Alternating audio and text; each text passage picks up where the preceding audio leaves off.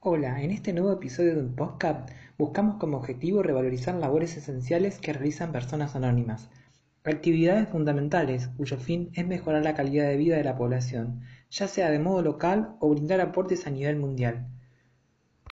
Por un lado, a principios del 2020, National Geographic España publicaba El parón brusco de las actividades humanas tiene paradójicamente un gran beneficiado, el medio ambiente. El descenso de la cantidad de desplazamientos en vehículos a motor, la disminución de la producción industrial y el consumo, se traducen en menos contaminación, aguas más limpias y cielos más claros.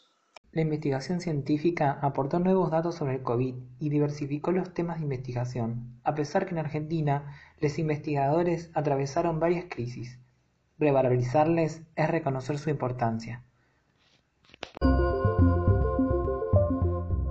Uno de los aspectos positivos de la pandemia es el de la revalorización de los científicos. Este ejercicio debemos tenerlo en cuenta todos. La ciencia en nuestro país sufrió crisis desde el año 1976 hasta el 2002. Pero, ¿cuál es la mirada hacia los científicos? Este es el testimonio de Susana Torrado, socióloga e investigadora, contando cuál era la mirada política que había en el año 94 sobre la ciencia.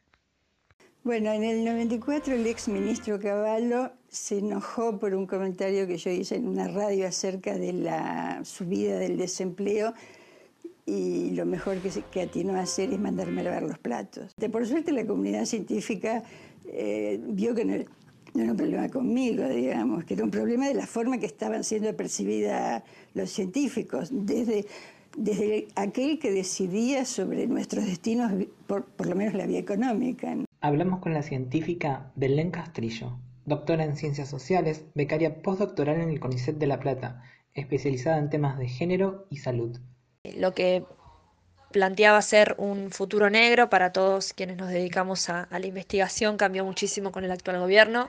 Una forma de revertir los retrocesos en el campo de la investigación fue apostar a la soberanía científica.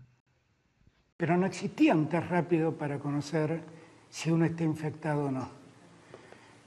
Y, la verdad que estoy feliz que lo hayan hecho científicos argentinos, que lo haya hecho el CONICET. Investigadores argentinos y lo produce una empresa argentina, un laboratorio argentino.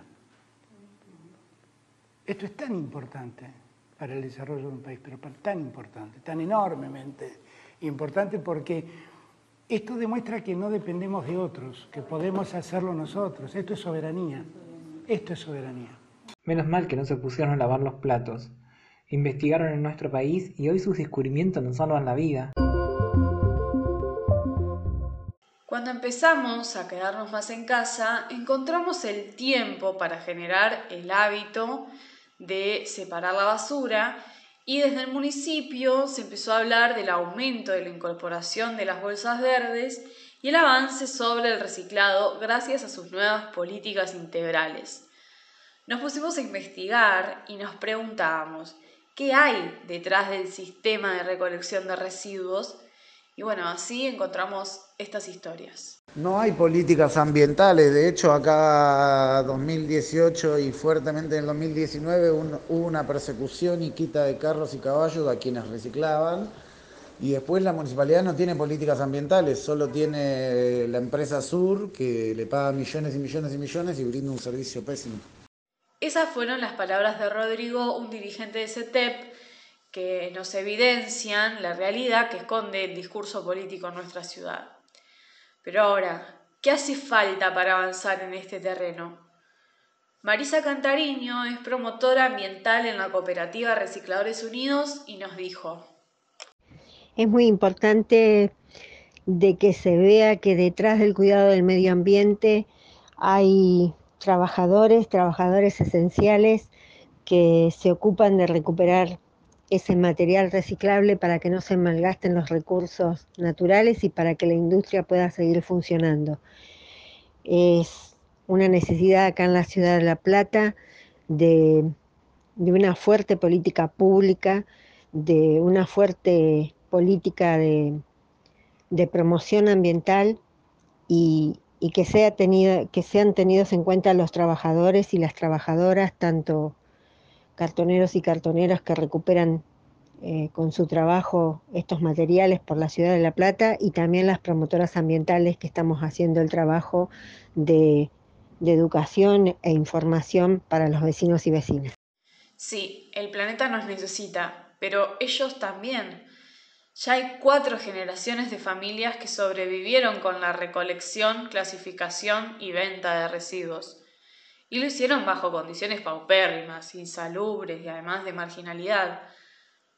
Cuidar nuestra casa común es tarea de todos, pero garantizar condiciones de trabajo digno para los cartoneros es tarea del Estado.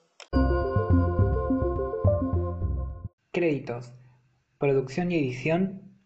María Micaela Novak y Laura Elena Moyano. Locutora 1. Laura Elena Moyano. Locutora 2. María Micaela Novak.